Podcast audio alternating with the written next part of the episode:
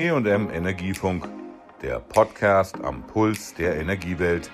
Willkommen zur neuen Folge. Ich bin Susanne Harmsen, Redakteurin beim Fachverlag Energie und Management. In der heutigen Folge geht es um die große Frage, ob die Energiewende überhaupt gelingen kann, ob Klimaneutralität für Deutschland bis 2050 möglich ist. Ihr stellten sich Bundesumweltministerin Svenja Schulze, Professor Manfred Fischedick vom Wuppertal-Institut und Tanja Wilgos von Vattenfall Wärme. In einer digitalen Diskussion erörterten sie, wie eine sichere Energieversorgung auch erneuerbar funktionieren kann. Die Bundesumweltministerin war jedenfalls optimistisch, sofern wir jetzt schnell handeln. Svenja Schulze sagte, die nächsten zehn Jahre sind die entscheidenden. Und wenn wir jetzt nicht investieren, wenn jetzt nicht die Infrastruktur hergestellt wird, die wir brauchen, um CO2-frei zu leben, dann wird es für uns alle deutlich teurer werden, weil dann werden wir äh, unglaublich teure Anpassungsmaßnahmen brauchen. Wenn wir in Deutschland zeigen können, wie das geht, mit erneuerbaren Energien auf hohem Lebensstandard zu leben, Industrie zu haben, dann wird es auch weltweit Nachahmer finden. Wenn wir daran scheitern, wäre das auch äh, insgesamt ein Problem.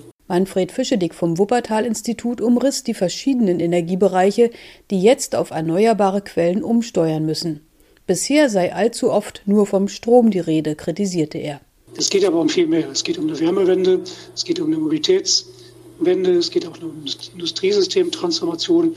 Also wir müssen einen ganzheitlichen Blick auf das Energiesystem werfen und auch auf die damit verbundenen Transformationsansätze. Zweiter wichtiger Punkt, da komme ich schon auf den Mix. Es gibt hier nicht die Königsstrategie, es gibt nicht die Königstechnologie, es gibt nicht äh, dieses Königsinstrument, mit dem man diese Energiewende erfolgreich gestalten kann, sondern wir brauchen einen Mix. Und ein dritter wichtiger Punkt, wir müssen, glaube ich, die richtigen Prioritäten setzen. Und die Prioritäten fangen damit an, erstmal so effizient wie möglich mit Energie und auch mit Ressourcen umzugehen. Also Energieeffizienz, Materialeffizienz muss ganz am Anfang stehen. Dann natürlich der schnellere Ausbau erneuerbarer Energien, einen großen Teil der Herausforderungen mit Wasserstoff oder wasserstoffbasierten Energieträgern zu realisieren, zumindest mittel- bis langfristig. Was sehr ambitioniert klingt, ist für die Vorstandsvorsitzende der Vattenfall Wärme schon Realität. Es sei machbar und sinnvoll, mehr aus dem Vorhandenen herauszuholen, sagte Tanja Wilgos. Strom und Wärme beispielsweise kann man zusammendenken. Ich kann Strom einzeln produzieren, Wärme, aber ich kann es auch zusammen produzieren und bin auf einmal doppelt effizient. Ich kann die Gebäudesektorziele mir einzeln anschauen. Ich kann es aber zusammen auch mit dem Energiesektor anschauen ähm, und dann quasi intelligent heizen und dämmen in den Zielkorridoren zusammenführen. Weil ich glaube, wenn wir dahin kommen, wirklich auch mal den spitzen Bleistift anzusetzen für die Bürgerinnen und Bürger, dann kriegen wir auch mehr Akzeptanz. Dafür aber forderte sie von der Politik, Behinderungen aus dem gesetzlichen Rahmen abzuschaffen, die eine wirtschaftliche Verknüpfung von Strom- und Wärmesektor derzeit blockieren. Ja, zum einen möchte ich ja die Bundesregierung sehr stark bestätigen und bestärken, dass sie jetzt wirklich dieses Nutzen regeln tatsächlich durchsetzen. Es liegt ja schon alles fertig vor. Vielleicht ganz kurz zum Kontext. Also im Moment ist ja so, wenn grüner Strom nicht gebraucht wird, dann wird er abgeregelt. Ich glaube, das ist auch ein Akzeptanzthema, weil diese stehenden Windräder ja dann sehr viele Bürgerinnen und Bürger auch wirklich frustrieren. Mhm. Ähm, sie müssten aber nicht stehen, weil sie tatsächlich könnten den grünen Strom, wie gesagt, in Wärmenetze perfekt integrieren. Da er aber im Moment so unglaublich teuer ist durch die ganzen Abgaben, kann das wirtschaftlich, passt es einfach nicht. Da gibt es ein Rezept, das äh, auch schon ausprobiert wurde im Nordwesten der Republik und das soll jetzt auf ganz Deutschland ausgedehnt werden und ich freue mich wirklich, wenn das tatsächlich in die Umsetzung kommt. Damit meinte sie die Schaufensterprojekte der Energiewende, kurz Sintec. In diesen durfte ohne die hinderlichen Regelungen die Integration von erneuerbarem Strom in alle Sektoren, von Mobilität über Wärmeversorgung und Industrie bis zur Produktion von Wasserstoff erprobt werden.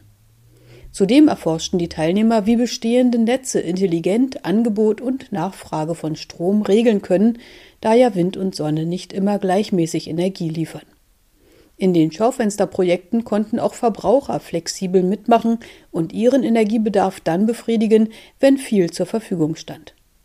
Auch Vattenfall ist schon Vorreiter einer solchen Flexibilität, die zudem überschüssigen Windstrom aus Wärme nutzt, berichtete Tanja Wilgos. Wir genau. betreiben in Berlin Europas größte Power-to-Heat-Anlage. Power-to-Heat sagt schon Strom zu Wärme.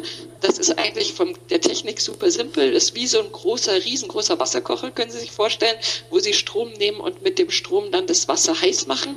Das Wasser fließt dann in das Wärmenetz, das wir hier in Berlin betreiben, eines der größten in Europa und ist natürlich ein perfektes Mittel, um den Strom, den wir normalerweise abregeln müssten, tatsächlich zu verwenden, um dann wieder Wohnungen warm zu machen oder warm zu duschen. Fürs warme Duschen und die Heizung benötigen die 3,8 Millionen Berliner übrigens doppelt so viel Energie im Jahr wie für den Strom, sagte Wilgos.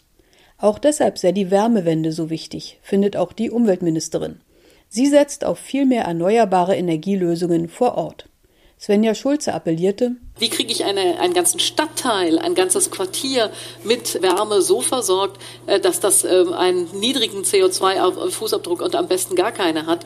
Und solche Wärmekonzepte, das ist genau das, was wir als Bundesministerium auch unterstützen, dass Kommunen sowas herstellen. Und das brauchen wir in ganz Deutschland. Und es müssen noch viel mehr große, kleine Kommunen alle sich Gedanken darüber machen, was machen wir auch im Wärmebereich, wie, wie kriegen wir den so hin, dass er CO2-frei ist. Der Wissenschaftler Manfred Fischedick betonte die Bedeutung von Einsparmaßnahmen im Energie- und Ressourceneinsatz. Selbst mit einem Drittel weniger Energieeinsatz rechnet er allerdings mit einem um 50 bis 70 Prozent höheren Strombedarf als heute bis 2050. Denn dann müssten auch Wärmepumpen, Elektromobilität sowie die Industrie mit Strom versorgt werden. Deshalb müsse ein ambitionierter Ausbau erneuerbarer Energieerzeugung vorangetrieben werden.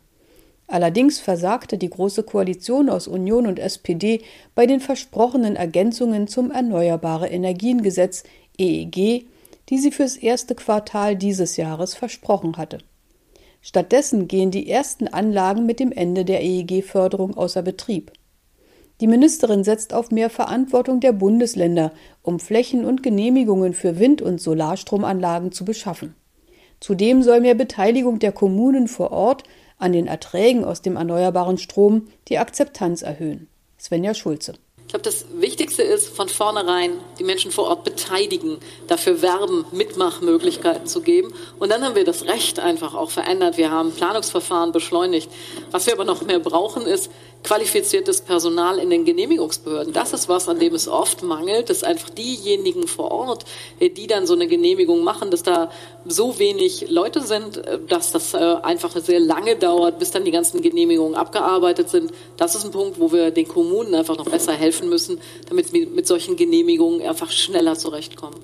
Die Bundesländer, die mehr erneuerbare Energie herstellen, als sie selber brauchen, die sind heute ja schon gefragt. Also, dass hier ein großes Automobilwerk nach Brandenburg Brandenburg geht. Das liegt daran, dass sie 120 Prozent äh, erneuerbare Energien in ihrem Land haben.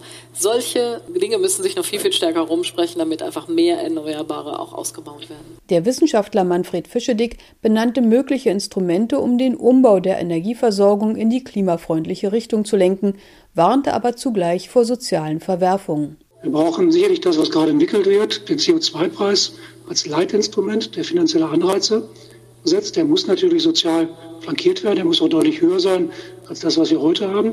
Sozial flankieren heißt dann auch über Instrumente nachzudenken. Wie kann man die Bürger beim Bürgergeld zum Beispiel entlasten, damit nachher die sozial Schwachen nicht die Zeche zahlen müssen. Das muss verbunden sein mit sicherlich einer Veränderung auch im Energieabgaben- und Steuersystem, aber auch am ergänzt sein um sektorspezifische Instrumente, wie es gerade insbesondere im Gebäudebereich am Beispiel Vermieter-Mieter Diskussion geführt wird. Noch immer hat die Bundesregierung keine Regelung verabschiedet, wie die Mehrkosten aus dem CO2-Preis auf fossile Brennstoffe zwischen Mietern und Vermietern aufzuteilen sind. Schließlich sollen die Hausbesitzer ja einen Anreiz bekommen, auf klimafreundliche Heizungen umzustellen und die Gebäude energetisch zu ertüchtigen. Auch die Chefin der Vattenfall Wärme hat im Blick, dass nicht nur der Eigenheimbesitzer mit Solaranlage auf dem Dach und dem Elektroauto in der Garage die Energiewende schaffen muss.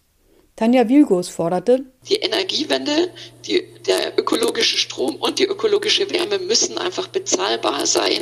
Und wenn wir uns das zum Ziel setzen, dann glaube ich, ähm, und diese beiden Themen wirklich auch nebeneinander angehen, dieses Mitmachen vor Ort und Einzellösungen, aber gleichzeitig auch im großen Stil Veränderungen zu, loszulösen, dann glaube ich, ähm, sind wir auf dem richtigen Weg. Das war die heutige Folge zum möglichen Kurs auf ein klimaneutrales Deutschland im Jahr 2050. Offensichtlich bleiben noch viele Steine aus dem Weg zu räumen, bis unsere Energieversorgung von fossil auf erneuerbar, trotzdem aber sicher und bezahlbar umgestellt ist. Tschüss, sagt Susanne Hamsen. Das war der E&M Energiefunk. Bleiben Sie voller Spannung.